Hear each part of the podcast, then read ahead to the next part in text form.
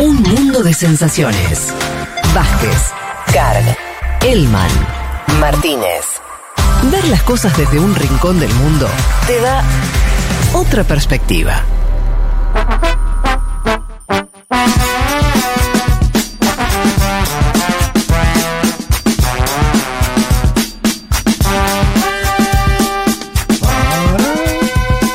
Bien. Pa, pa, pa, pam, pam, pam. ¿Hay mensajes? Hay mensajes. Eh, esto nos dice María Catalina Azaro. Dice, les quiero mandar un fuerte abrazo. Ah, pensé que comida. Les quiero mandar un fuerte abrazo y agradecerles de corazón por la compañía de todos los domingos. Qué mensaje muy hermoso. Me muy- gusta. Armónico. ¿Puedo Sí. mandar un saludo al gringo Prince que nos está escuchando? Qué grande fuerte, gringo. fuerte, el gringo fuerte Prince. abrazo. Dos apodos, ¿no? El gringo ¿Le puede decir el gringo o Prince? No, el gringo Prince. El gringo Excelente. Prince. El gringo. ¿Y es que se parece a, a Prince o No, y se llama Prince? el apellido es Prince. Ah, es apellido real. Ah, Sí, es sí, sí. excelente el apodo del gringo para Prince. Eh, co- eh, militaba, no sé dónde va este mensaje, militaba en una agrupación con nombre de Diario del ERP. Sí. Resignada, me vuelco al kirchnerismo y me ponen a Alberto. me quedé con lo de militar en una agrupación con nombre de Diario A del ver ERP. cuál eran los del diario del ERP, yo los voy a buscar. Eh, mm, ¿El combatiente? Puede ser. Si no, Yo creo que el ella. combatiente era el. eh, no sé por qué tengo ese dato, ¿eh? No sé por qué mi cerebro tiene esa información. Creo que se llamaba el combatiente. Eh, buenas tardes, soy Carlos de La Plata. ¿Qué les parece el hecho de que Francia esté queriendo incidir en las elecciones sobre el Amazonas? ¿Qué? Ah, Bueno, es histórico igual, Sí, ¿no? claro. Que Francia meta la cuchara en el tema Amazonas. esto lo dice el Calo. Porque tiene una colonia en, en Latinoamérica. Además, Estrella Roja, Estrella Roja. Ahí está. No era el combatiente, Estrella Roja. Bien. Bueno, militaba ahí, se pasó al peronismo y ahora, claro, no le gusta Alberto. Tiene lógica, ¿no? o sea, era muy zurda. si venís de allá. Era muy zurda. Dijo, bueno, la verdad que la izquierda argentina Era es el kirchnerismo. Lo cual hizo un buen análisis Sí, sí, político. sí, del guevarismo al quinerismo. La etapa, compañera. Te, te agarraste tarde la etapa. La etapa que tenías que agarrar era, era cuando estabas en Estrella Roja. Pero son cosas que pasan. Es circular, vuelve, se reacomoda, tranquilo. Tengo un amigo que es hincha de boca y dice, llegó más tarde que Frank Fabra cuando habla de esos casos. Pero bueno, no, no vamos a, no vamos a ¿Quién es caerle a la Frank comba. Fabra? Un defensor de boca. Ah. que llega bastante tarde. ¿Ahora, actual? Sí, actual. ¿Y Vos no estás mirando mucho fútbol, ¿no? Cero. Y en el mundial vas a mirar, me imagino. Qu- Quiero creer que sí, pero yo ya me veo a mí mismo con, como con argenidad. O sea, me miro, No, no. me miro de afuera y digo, che, no estás viendo nada de fútbol. Y me No, respondo, no. entras, eh. Che, no estás viendo Tu ni, hija, ni a tu tu, hija te va a pedir ver el mundial. No, yo supongo que ese Federico va, se va a sentar en el mundial. Pero este- estoy tan extrañado conmigo mismo. Tienen buenas chances aparte en el campeonato ustedes, ¿no? Estás, no, no estás Pero por eso te estoy diciendo. Pero ¿entendés lo que me sucede? Sí, te entiendo. Yo salgo de mi cuerpo y, y me, me pregunto a mí mismo, ¿qué hace que no ves nada de fútbol? ¿Y tu padre no te dice, che, estamos ahí? me, tiro"? me comunica cosas y yo no le doy. No, no sé Ah, cuando no, jugó Racing. no, no, no, no, no, estoy no. mal, estoy mal. Bien, eh, sigamos leyendo mensajes. Juegan bien aparte ustedes. Muy bien. ¿Tanto? ¿En Sí, serio? juega bien. eh, Bueno, Gago, Gago el otro día empatamos 3 a 3. Es un gran entrenador. Eh, bueno, justamente, mira, nos escribe una uruguaya y dice, por favor, hablen de lo que pasó acá en la Intendencia. Ya hablamos. Eh, cumplido, cumplidísimo. Quería verse... Eh, mande el audio nomás, ¿eh? Sí, ahí. sí, sí, sí. Hola, sensaciones. Hola. Pues a mí me encantó la charla. Bueno, Me encanta cómo vino Fede hoy desde el programa anterior ajá, gracias. en los conceptos claros, directos, reales. Así que felicitaciones, Fede. Tenés toda Bueno, la verdad, estás iluminado. Muchísimas gracias por el piropo. Eh, acá, otra jugando. Ah, hay más gente jugando a los jueguitos. ¿De qué? ¿Qué, pasó acá? ¿A qué Yo no sabía que parte de nuestra audiencia, en forma masiva, nos mira mientras se cuela jugando los jueguitos de la computadora. Acá otra jugando mientras los escucho desde Cataluña. Y en- ella en pantalla gigante y esos juegos de donde. de guerra, boludo. O sea, una persona disparando. Espectacular. Bueno, se ve que, mm, que es más común de lo que pensaba. María Reynoso nos dice por acá reviviendo la de Fervor Rosario. Ah, esta es. mm, no, es otra. Es otra que fue a Rosario también. Eh, reviviendo la de Fervor Rosario. La host, un lujo. Entiendo que es eh, la host es Julia Mengolini. Quiero ver al matrimonio de maestro de ceremonias alguna vez. No, no, pero no. Mirá que hay una fervor ahora acá, ¿no? En Cava. Sí, no, ¿Cómo te ves ahí? No, si voy, voy a tomar una birra ahí al fondo con la gente, pero no. de- de ¿No, ¿no te da para subirlo en el escenario? No. ¿Y si hacemos un pedido y está todo el mundo cantando? ¿Por qué quieres que la pase mal? Bueno, no, entonces nos quedamos tomando cerveza abajo. Sí, por Ahí está, favor. te acompaña ahí. Dale. No, no, no me gusta. Eh, no, no- es otra cosa que no sé hacer bien, de- como tantas otras.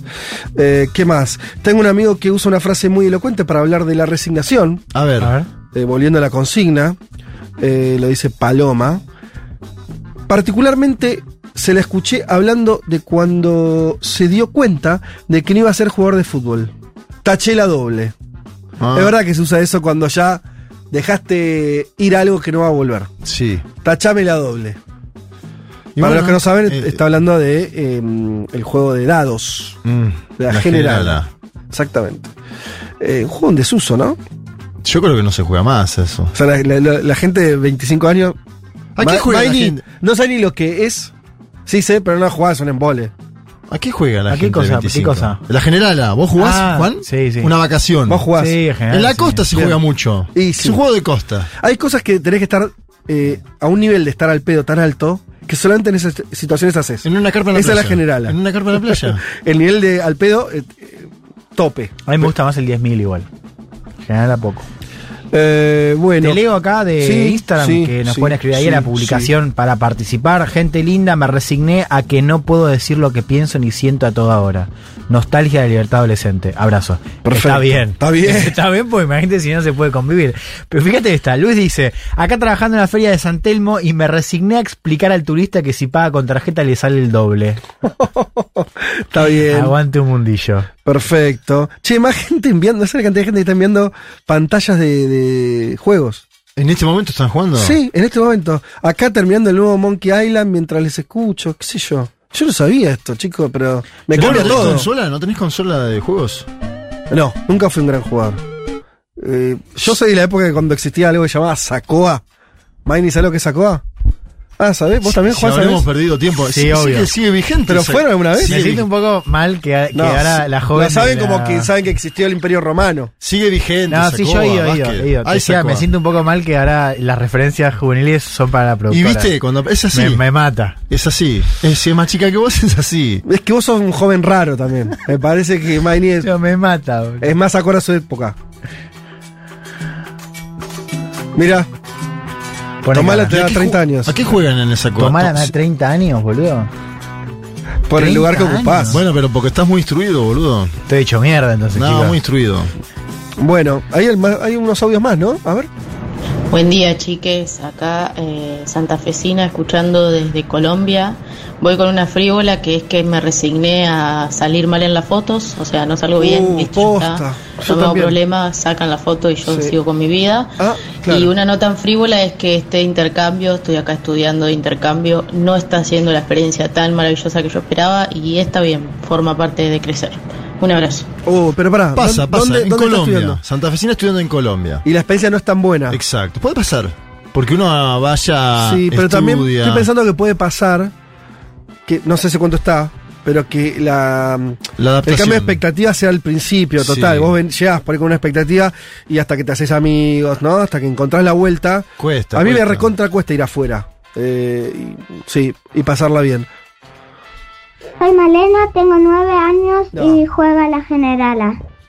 Qué divina Malena. Malena. Qué divina. Esa es la juventud que necesitamos, una juventud que abreve en sus raíces culturales, viejo. Quiero Basta. otro audio de Malena diciendo que es de San Lorenzo. Dame Malena. Malena, manda más audios. Malena yendo a misa los domingos. Un poco de traición, carajo. Eh, Comiendo fideos ahora. Bueno, ¿qué tenemos? Eh, un beso grande, Malena, ¿eh?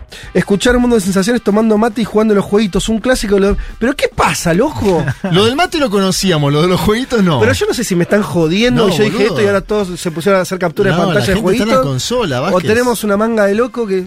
Y son medio nerds. Para escucharnos a nosotros tienen que estar medio nerd. Y el nerd hasta ahora puede estar jugando tranquilamente. Carolina nos dice: Este fin de me enganché con el ajedrez en chess.com.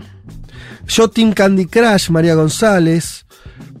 Bueno, no sé qué no. me- ¿Vos sos ajedrecista? Me dejan atónito. Sé mover las piezas. Hasta ahí. Son, es distinto, me parece. O sea, puedo jugar un partido porque sé las reglas. Pero no sos. eh, No, no. sí, no es tu destreza principal.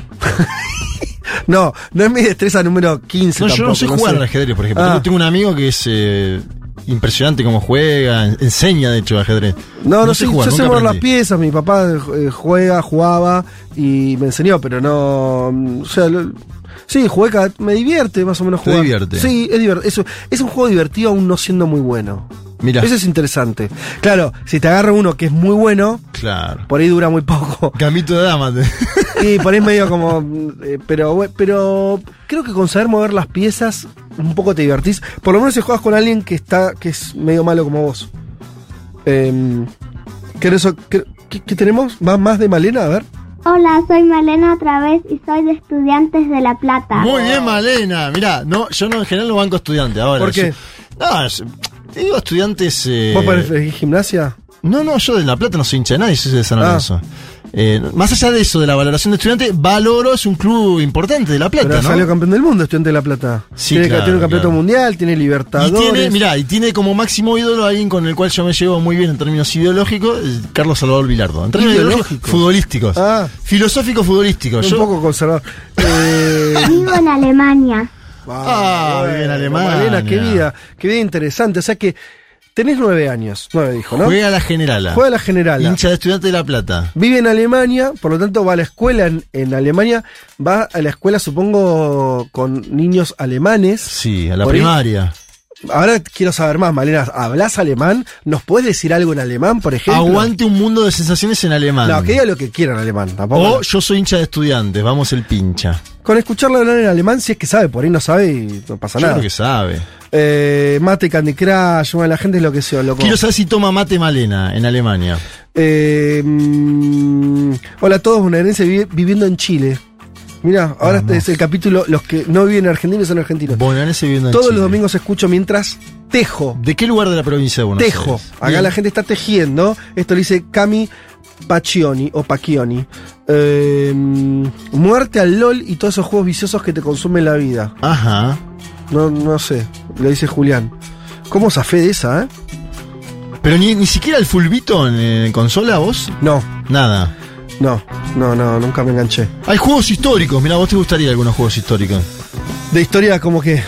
Y que vas y peleas. Ah, sí, Estás claro. en Grecia y peleas. Sí. ¿Te gustaría? por Hay uno de construcción de ciudades. También. Me acuerdo, de hace muchos años ya, no sé, debe haber versiones interesantes ahora. Sí, sí, Todo sí. lo visual se ha vuelto muy Ha interesante. mejorado. Eh, ella, esta niñita, dice Magalí Frutos, ya vivió más que toda mi vida, se ríe una gente escuchando a Malena. Bueno, eh, mientras Malena nos manda un mensaje en alemán, si es que sabe alemán, y si no que nos cuente cómo... Que, Si toma mate, ¿qué otras que costumbres nos cuente lo que tiene? quiera, Claro. Malena, micrófono abierto para ella. Vamos... eh, Hallo, ich bin Marlena und ich bin neun Jahre alt. ah, qué Sí, yo tomo mate. Es nuestra mejor oyente, Ich Malena. Para, trinke mate. Sí, ¿Sí toma toma mate. Quiero el mensaje de toda vuelta y no lo pisemos, por favor. Hallo, ich bin Marlena und ich bin neun Jahre alt. Sí, yo tomo mate.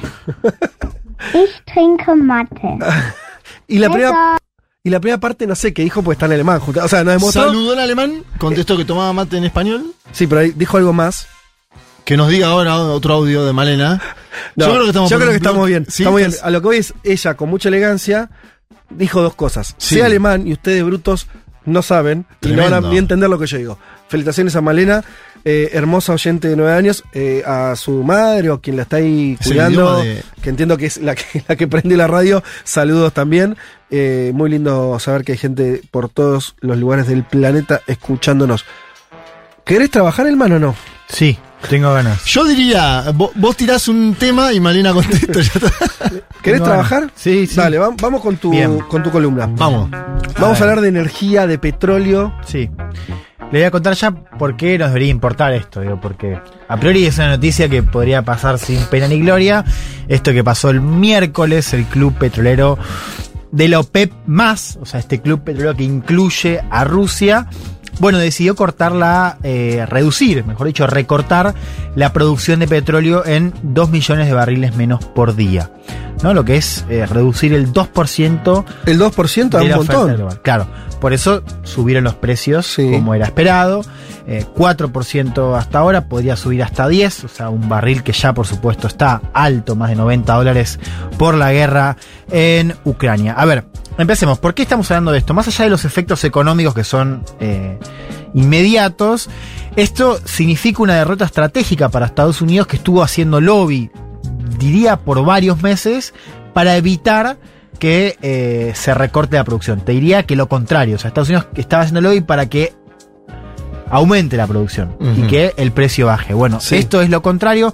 Les habíamos contado, Biden estuvo en Arabia Saudita eh, hace dos meses. Sí, hace De poquito. alguna manera eh, tragándose todo lo que había dicho Sí, sobre claro. Bin Salman. O sea, la guerra también marcó, si querés, el deshielo entre el príncipe heredero saudí eh, Bin Salman, responsable, según Estados Unidos, del asesinato de Jamal Khashoggi. Según Estados Unidos y según otros países también, ¿no? Sí, sí, digo Estados Unidos porque es el, Sí, sí, sí. el, el otra, el otro interlocutor.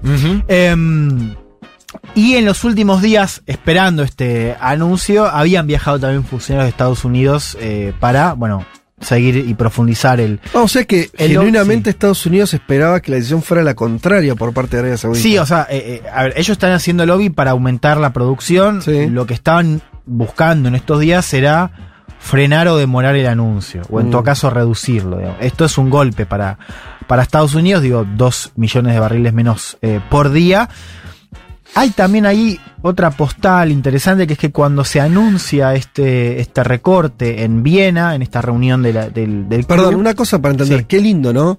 Que vos manejás una industria, reducís el 2%, o sea, producís menos y el precio te salta a 10. ¿Entendés lo hermoso que es eso? Sí, claro. O sea, vos, vos producís menos y eso hace saltar el precio y ganar más guita, que es lo que acaba de hacer Arabia Saudita y lo Tiene la manija. Es una, Claro, una tienen- lógica sí. hasta sí, contraintuitiva no, si querés, pero así funciona. Y, y creo que también las guerras, las guerras, las guerras, la guerra nos dio eh, otro ejemplo más de, de que el petróleo es, o sea, una materia prima esencial para cualquier tipo de actividad económica para empezar. Digo, o sea, Sí. lo dependiente que es todo el mundo de, de la energía, sobre todo petróleo y, y gas. Ahora estamos hablando más de, de Europa. A ver. eh, hay otra, otra cosita que también generó un poco de rispidez en Estados Unidos, que fue que cuando se anuncia esto en, en Viena, lo anuncia el ministro de Energía saudí junto al viceprimer ministro ruso, Alexander Novak, que había sido sancionado por Estados Unidos en las semanas previas. Ah, o sea, como bueno. que fue también una La meada, mojada ¿no? oreja Sí. fue Eh, descomunal. pueden anunciar sin Sí, Rusia, lo cual, bueno, eso eh, para Estados Unidos eh, implicó que los saudíes están beneficiando a Rusia en esta guerra, como que eligieron quedarse del lado de Rusia, o sea, eligieron esta es la Sí. narrativa desechar las recomendaciones de sus Sí. aliados estratégicos de seguridad, eh, que es Estados Unidos, para favorecer la máquina de guerra de Putin, ¿no? Así se vendió en Estados Unidos. ¿Qué dicen del otro lado, digamos? ¿Cuál es la justificación del club petrolero? Bueno, que ellos están previendo una recesión global, esto digamos, no es una novedad, que esperan que la demanda va a bajar y con lo cual se deben anticipar para, Mm.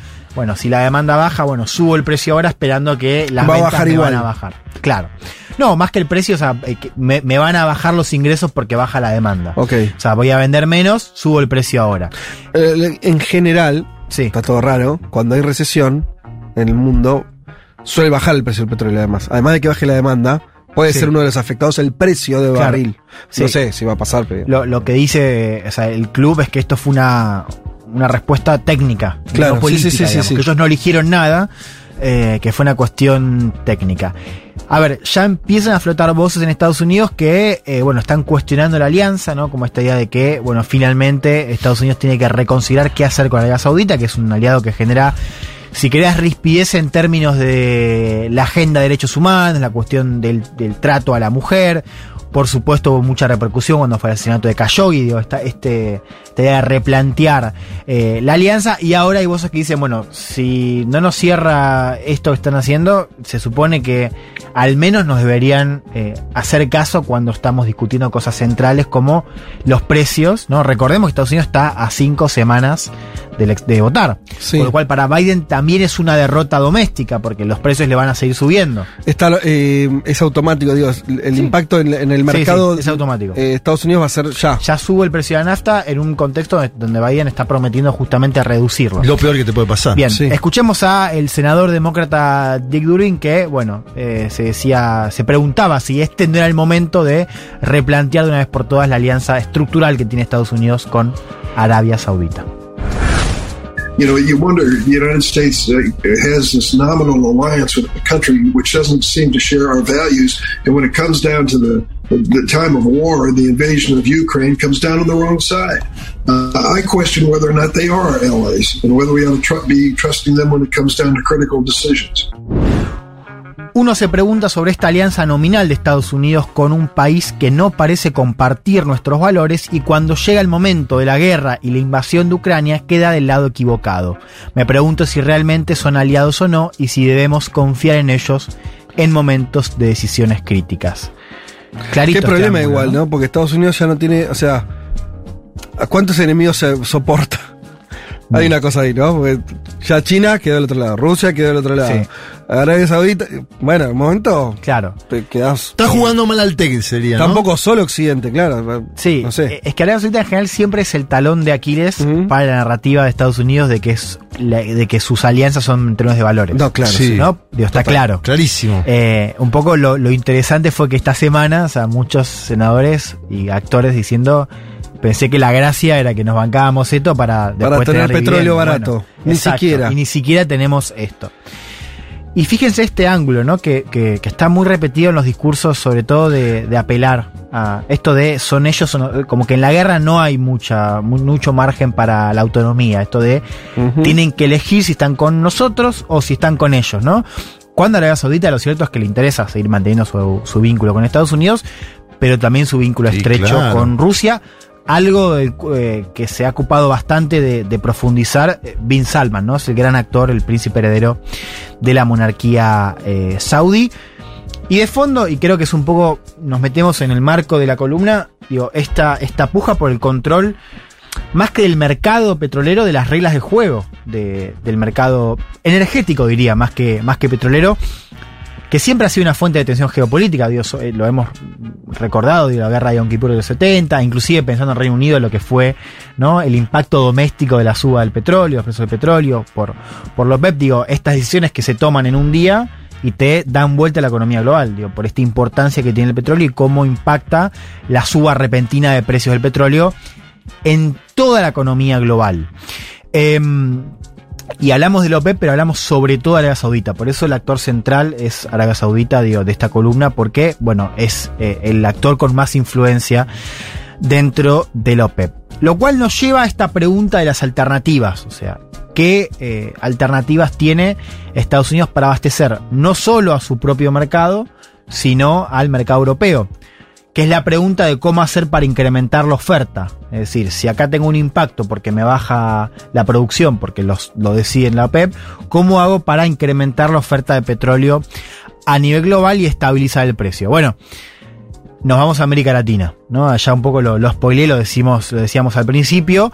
Eh, el Wall Street Journal reportó esta semana que la Casa Blanca se está preparando para aliviar sanciones a la Venezuela de Nicolás Maduro para bueno, a cambio de licencias para que Chevron vuelva a producir petróleo en el país caribeño, ¿no? A ver, por supuesto, ahí es la Venezuela de Nicolás Maduro, ahí no hay mucha. No, claro, no. Ahí no hay tu tía. Guaidó, no, hay- no hay- no hay- si llamas a Guaidó no pasa nada. Sí, eso se discute con eh, la administración de, de Maduro. Nosotros lo hemos comentado acá, yo había hecho una columna acerca de que empezaban a haber inicios o señales de deshielo, ¿no? Al principio de la guerra tuvimos el envío de una comitiva estadounidense a Caracas, que yo creo que esa fue la primera señal, ¿no?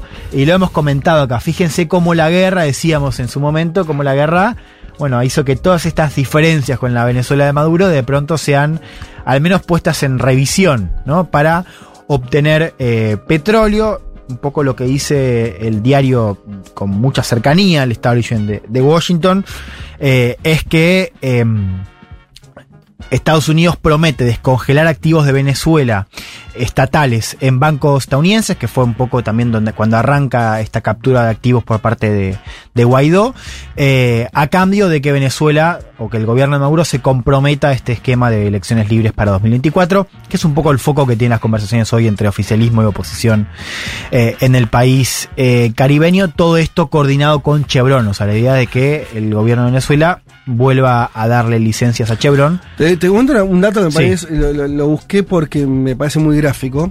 Durante Venezuela tiene el pico de producción en el histórico en el 97. 3.280 millones de barriles anuales. Y después sostiene, muy, muy parejito, Hmm. eh, cae a 2.600, 2.500 y se mantiene ahí durante varios años, durante todo el chavismo, digamos, hasta el 2015. 2015 tiene 2.489. Y después empieza a bajar abruptamente toda la crisis a partir Sí. de... Por eso te digo, la fecha es muy clara, ¿eh? 2015, ahí empieza a caer. En el 20... 2015 aparte fue el decreto de Obama. Claro, bueno, empiezan sanciones, sanciones. toda esa historia. Empieza a bajar la producción. Sí. Y el piso lo tiene en el 2020. eh, pandemia, Pandemia, también, pero, de la pandemia. pero ya con toda la crisis Olvídate. eh, y todas las sanciones activas y yo qué sé, 527 millones anuales, muy poquito. Eh, y en el 21 ya sube a 600. 600. Serían 600 millones, entiendo. Ah, ok, porque acá el dato es eh, que hoy está produciendo 450 mil eh, barriles por día. Venezuela. O sea, muy lejos, como decís vos, de. Sí, todavía muy. le- eh, te estoy diciendo, Claro, estaba en 2500. No, No, quiere decir, lo estoy viendo en datos macro, que es, una fuente Sí. seria. Eh, sí, pero digamos, de 2500 a 500, poner más allá de que sean millones o lo que sea, Sí. es una reducción. Una capacidad productiva totalmente. Exacto, eso te iba a decir. Lo que tiene para ganar Estados Unidos, sacando sanciones, promoviendo, es una guasada en canto de- Es una guasada. Bueno, fíjate esto. La nota dice que eh, desde Estados Unidos creen que ese número, que es 450 mil barriles por día, se puede duplicar en cuestión de meses. O sea que Venezuela puede duplicar Mirá. la capacidad productiva en cuestión de meses, activando las licencias de Chevron y, como decíamos, bueno, mejorando la oferta de petróleo a nivel global. Ahora, yo lo que quiero comentar un poco, digamos, es la idea de, de traer esto, es una tendencia que se está instalando a medio y largo plazo, que es cómo Venezuela vuelve a ser jugador global en la geopolítica del petróleo, de la cual se había no retirado del todo, de hecho Venezuela sigue siendo parte de la, del OPEP, pero como decís vos, digo, al bajar tanto su capacidad productiva, Sí, tiene un montón de se resto. terminó, claro, ¿no? Y, y, bueno, por esta cuestión No económica la bajó por una estrategia propia, la bajó Exacto. porque no, no pudo producir más. no las pudo sanciones. mantener claro, los niveles que tuvo en, en su apogeo. No le dio la nafta, literalmente. Sí, ahora uno puede comentar, digo, que acá, en, en este escenario de, de, de reinicio en la producción y acercamiento de Estados Unidos y, y el gobierno de Maduro, los dos ceden algo, ¿no? Eh, digo, Estados Unidos se resigna a que debe lidiar con Maduro. Sí. Digo, si falta una evidencia más para terminar de enterrar el legado de Guaidó, es, es esto, digamos, es, es comerciar eh, y acordar medidas bastante importantes con el gobierno de Maduro que, se- que en teoría Estados Unidos no reconoce. Porque Estados Unidos reconoce a, Todavía formalmente a es Guaidó, así. claro. Eh, con lo cual, digo, ahí ya de por sí hay una, una resignación para tomar la consigna de hoy. Digo, que se re- Estados Unidos se resigna a que Maduro es el presidente de, de Venezuela, algo que sabemos de a todas luces, pero que al menos formalmente Estados Unidos lo, lo negaba. Y, y del lado de Venezuela, y esto creo que sirve para pensar Venezuela más allá de esta cuestión, eh, bueno, es volver a darle las llaves a Chevron, digo, porque hay que ver cuáles son los términos, pero el enfoque de la nota del Wall Street Journal, y lo digo porque es del lado de Estados Unidos, insisto, hay que ver cómo lo cuenta Venezuela, es que Chevron va a tener una, mm, ¿cómo decía? Un, margen de autonomía y una, o sea, que le van a dar las llaves a Chevron. ¿no?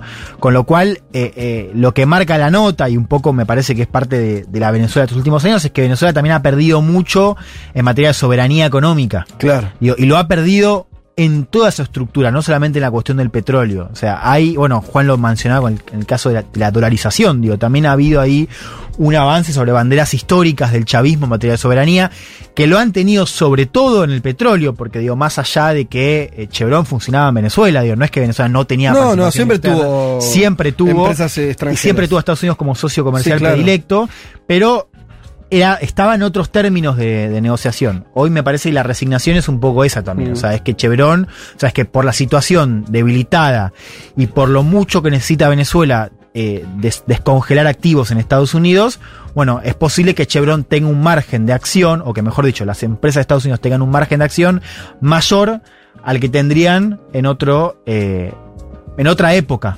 ¿no? Eh, de, de Venezuela. Estados Unidos igual cede hoy, ¿no? Estados Unidos cede hoy porque dice firmamos, vamos, nos metemos en Venezuela. O volvemos, mejor dicho, porque nunca se fueron del todo. Sí. Y Maduro me da la sensación de que cede más a futuro, porque está hablando de las elecciones del 2024, ¿no? Puro futuro. Maduro gana tiempo. Maduro en estos años siempre se dijo que quería ganar tiempo. Con esto gana mucho tiempo más, me Bueno, parece. y recursos, chicos. O sea, esto es guita. Además, guita, obviamente. guita, mucha guita. Más allá que no sabemos el guita, detalle, claro. o yo no lo sé, de cómo es la negociación con Chevron. Eh, eh, Venezuela tiene nacionalizadas su- su- su- su- su- de- las exportaciones, digo, dólar que entra, dólares dólar que que, le entra al Estado. entero. Sí. y- Entonces- y, a, a la política, exacto. O sea, de hecho, las voces críticas de Estados Unidos dicen eso. O sea, le está, le está financiando la Y sí, campaña. y sí, Eh, bueno, eh, cuestiones de guerra. Me quiero ir con esto. es dura la Qué guerra. loco igual, mirá, Sí. si alguien decía en el 2000, di- después del 2018, cuando fue la elección más cuestionada en Venezuela, que Maduro iba a llegar al 2024 con buenas chances de ganar la elección, hubiéramos dicho está loco esta persona. Y hoy estamos en 2022, yo no, no voy a hacer apología del futuro porque no lo sé, estamos en octubre de 2022. Hoy Maduro, si se presenta un nuevo mandato, puede ganarlo.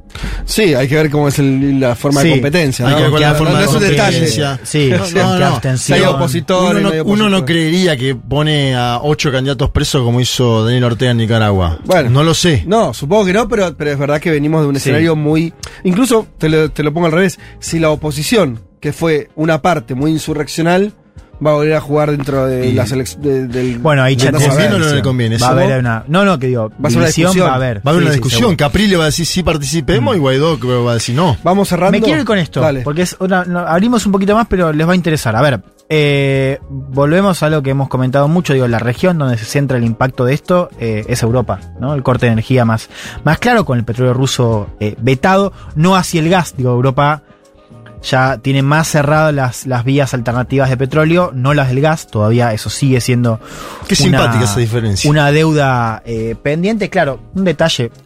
Rusia gana más plata con el petróleo, pero tiene más influencia con el gas. O sea, el gas le hace ganar menos plata, pero influye más sobre el invierno y sobre las sobre la, la temperatura Llega a las casas. de los. Exacto. de Gazprom los llega a la casa de- del ciudadano Alemán. promedio berlinés. Bueno, me quiero ir con esto. Digo, no sé si escucharon la semana pasada, hubo filtraciones importantes en el gasoducto Nord Stream, que es el Sí. que está funcionando con base en eh, Alemania. Digo, fue un golpe más al suministro eh, de gas en Europa. Alemania al toque sale a hablar de sabotaje. Eh, Rusia lo niega, o sea, Rusia niega estar detrás de la movida, de hecho dice, a mí no me beneficia, más bien lo contrario. Y algunas voces empiezan a apuntar a Estados Unidos, digo, como alguien interesado en que se frene el suministro de Nord Stream, que por lo demás era bastante criticado por la administración, por este y por la anterior, ¿no? Tanto Nord Stream como Nord Stream 2 que quedó parado.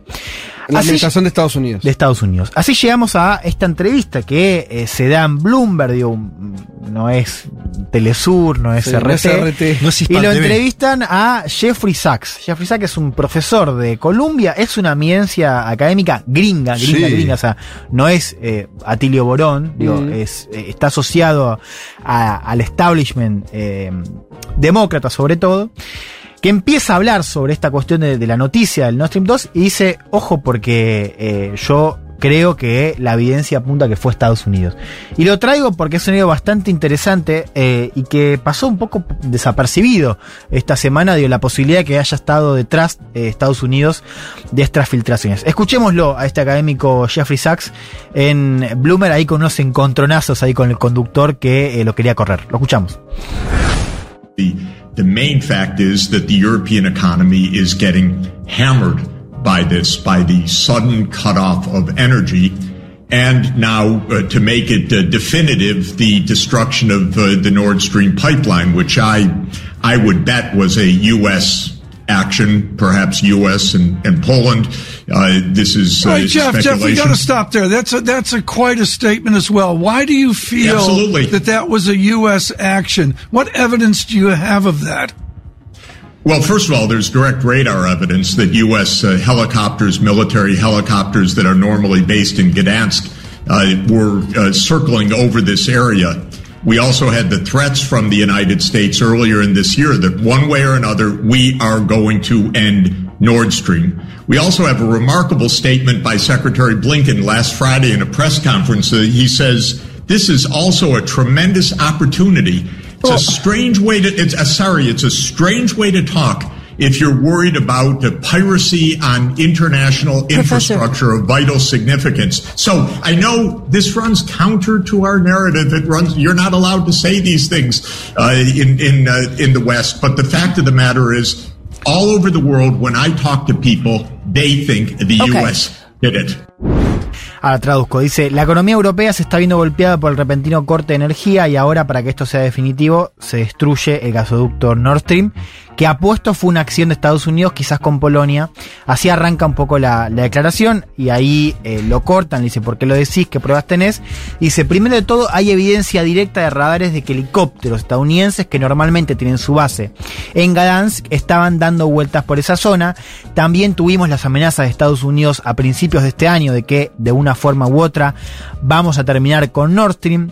Tenemos también una notable declaración del secretario Blinken el viernes, una conferencia de prensa, diciendo que lo que pasó es una tremenda oportunidad, una forma extraña de hablar, si estás preocupado por la por el daño a una infraestructura internacional y esto es lo interesante, dice, sé que esto va en contra de nuestra narrativa y que no se pueden decir estas cosas en Occidente, lo cierto es que en todo el mundo cuando hablo con gente creen que fue Estados Unidos el que lo hizo. Es muy interesante la declaración porque. Bueno, porque. eh, para mí, eh, lo que hace es visibilizar varias cosas. Primero, que estamos. Algo que nosotros dijimos acá, porque es medio obvio, pero en Europa, para no decir Estados Unidos, es muy poco obvio, que es que hay una narrativa construida de propaganda de guerra. Sí. O sea, es una guerra y propaganda. No hay información, hay propaganda. Lo que pasó, vos decías, no se habló después mucho, es parte de la propaganda, es evidente, digo, qué sé yo, si, si esto evidenció de los rusos, estaríamos hablando, estarían todos los portales, Infobae tendría notas, 50 notas, no hay ninguna. No, el, no, el tema desapareció de la agenda. luego, aparte que lo- los, prácticamente los sacan del aire después que dice eso. Sí, sí, Sí, no, de sí, hecho lo les cortan cortan. la nota. eh, A un tipo prestigioso. Pero ¿sabes lo que es más interesante? Porque no murió nadie acá. Quiero decir, eh, vos decís esto va en contra de los intereses de los que están haciendo la guerra por parte de Estados Unidos y Occidente. Pero no tanto por una cuestión humanitaria de derechos humanos. Vos decís, la verdad que tú estás en guerra, esto digo, no hay derecho en volar. Es parte de la guerra, eh, cagarle la infraestructura al otro. Sí, claro. Y no murió nadie. Ni siquiera es un cri- crimen de guerra. ¿Cuál es el problema? Es que se evidencia que Estados Unidos le importa tres cominos que a los europeos se pasen frío. O sea, el problema es la alianza atlántica ahí. O sea, mete el dedo en el enchufe en lo que es la alianza de intereses. Sí. Se demuestra que los europeos son unos giles de cuarta que están pagando la cuenta para que se beneficien los yanquis. Pero es demasiado evidente, pero eh, por eso para mí el eh, no se puede decir. No porque haya algún man- humano jodido ahí, no lo hay, de hecho. Eh, pero claro, vos decís eso y decís, ah, pero o sea, Estados- claro, no- si- o sea, si se confirma- Muestra el papel de seguidismo total. Pero él dice, no se pueden lo- enterar los ciudadanos europeos de esto. Y de hecho, ¿sabes qué? No se enteraron. Vos ah, hagan el ej- Yo lo hice, ¿eh? Por, eh, abrís el país, abrís Diario de Francia. eh, alemán yo no, no, no leo, no entiendo nada, así que no, no lo pude hacer. Eh, Reino Unido mismo, no existe la noticia. Ujú. Es muy impactante, ¿eh? Sí, Es cierro, digo, Sí, cerra, eh, te marca cómo, cómo, bueno, un poco lo hemos dicho acá, ¿no? O sea, cómo esta guerra también se juega en el campo energético, Sí. tanto por lo del petróleo como lo del gas. La pregunta inmediata sigue siendo, digo, ¿cómo va a pasar Europa al invierno, no? Digo, eso es un poco el foco de la cobertura. Yo un poco lo, lo que traía era, sí, cómo a mediano y largo plazo, la pregunta es, o sea, ¿cómo va a quedar parado el, el tablero geopolítico, por ejemplo, del petróleo, ¿no? Digo, ¿qué actores van a sentarse en la mesa? Digo, ahí si Venezuela vuelve a la mesa o no, creo que es interesante. ¿Y cuáles van a perder Claro. poder si es que Claro. eh, efectivamente van a perder poder? Otros ¿Qué- creo qué- que- ¿Quién supones que puede perder poder-? No, yo quiero, quiero ver si es, si es, si Arabia Saudita Ah. paga algún costo ¿O no? o no. O, o sigue teniendo esta llave privilegiada como Hoy gran que es productor. eso. Hoy parece que sí. Eh, y un poco lo que hemos charlado, y lo hemos charlado en Junta, digamos, cómo este reacomodamiento hace que actores del sur global Sí. sí. vuelvan a la mesa como productores de energía. Ejemplo, Venezuela, hay otros. Nosotros producimos Nosotros gas. mismos, te diría. Nosotros producimos Nosotros gas. mismos. Así que digo, eso nos sirve para entender también la importancia de lo que está jugando hoy en esta guerra nuclear, que es una guerra mayor. Bueno, así las cosas, eh, nos despedimos con la canción del mundo porque viene a cuento y porque la semana pasada creo que no la pudimos hacer por una cuestión de tiempo, así que la voy a hacer sí o sí. Y tiene que ver con esto. Nos dice Pablo 30, eh, desde Mar del Plata, nos subimos a la columna energética del queridísimo Juan Elman, profundizando entre el acercamiento norteamericano y venezolano por la crisis en el contexto de la guerra. Vamos a conocer entonces, dice Pablo, un artista venezolano norteamericano, A ver. Del que seguramente han escuchado alguna vez y no sabían su origen. Y es lo que me pasó a mí. A. Estamos hablando, dice Pablo, de Devendra Banhart. Sí. No sabía yo que era su origen Yo tampoco. Madre venezolana y padre estadounidense. Su nombre es sinónimo de Indra, el dios hindú. Fue sugerido por Prim Riwat, el maestro espiritual al que sus padres seguían. Owi, su segundo nombre, es inspirado en Obi-Wan Kenobi, de la película Star Wars. Tras el divorcio de sus padres, Devendra se mudó con su madre a Caracas. Mira vos, hasta vivió en Venezuela el músico. En muchas entrevistas, eh, Van Hart ha citado la importante influencia de músicos provenientes del Brasil de finales de los años 60 y principios de los 70, principalmente nada más y nada menos que Caetano Veloso. Él dice que su madre le crió en un ambiente donde se escuchaba de todo, salsa, merengue, rock, reggae, eh, música clásica, algo que no hubiera podido encontrar en las calles, en las radios o en las tiendas.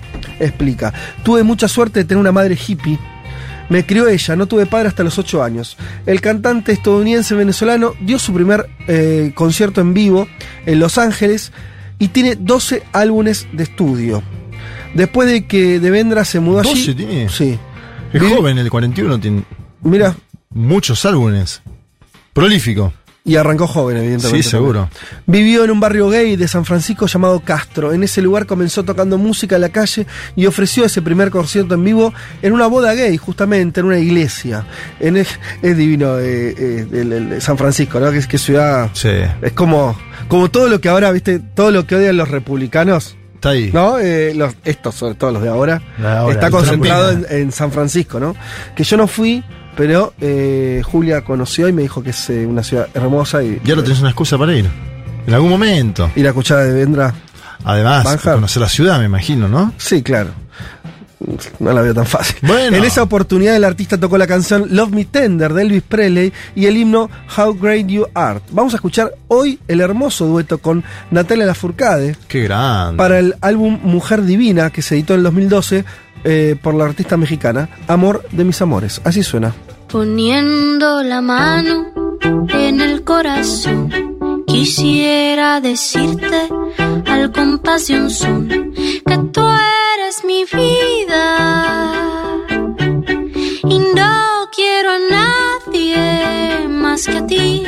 Poniendo la mano en el corazón, quisiera decirte al compás de son que tú eres mi cielo.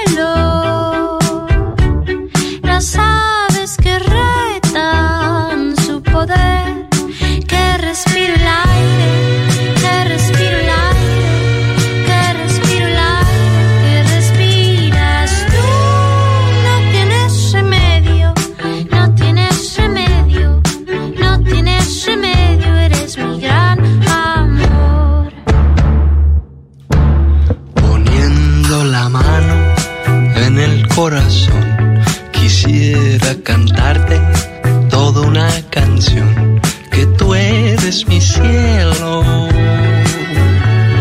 eres mis consuelos,